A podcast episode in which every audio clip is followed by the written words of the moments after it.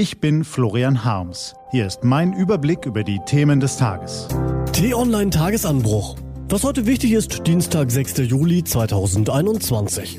Proppenvolle Fußballstadien, ausgelassene Fanfeste, kaum Vorsichtsregeln. Die UEFA treibt Europa in die nächste Corona-Welle. Jetzt spricht Altkanzler Gerhard Schröder ein Machtwort. Gelesen von Till Schäbitz. UEFA und Corona. Gefährliche Geldmacherei.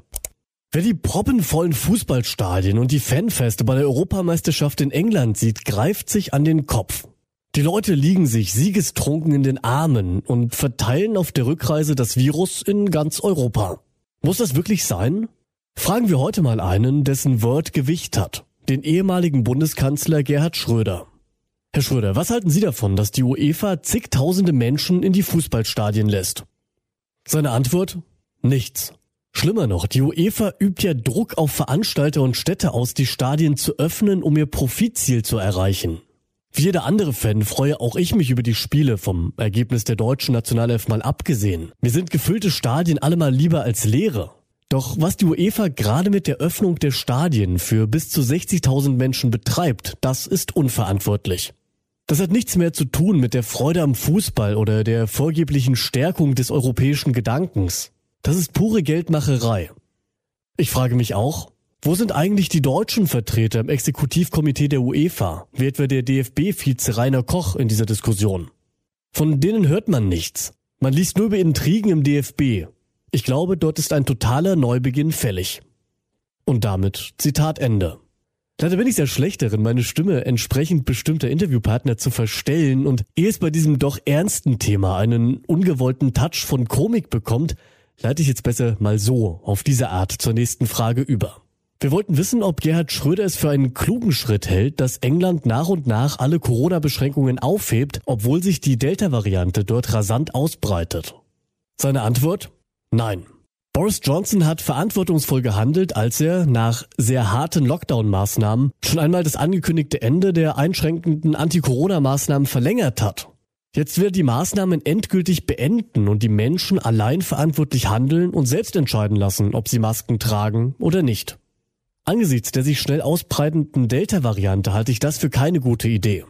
Feierlaune und Nachholbedürfnis werden viele Menschen dazu verleiten, alle Vorsichtsmaßnahmen über Bord zu werfen. Und dann fangen die Briten und auch wir alle wieder von vorne an. Letzte Frage. Im Sommer vergangenen Jahres waren wir in Deutschland zu lange sorglos und sind dann geradewegs in die zweite Welle hineingestolpert. Machen wir nun denselben Fehler?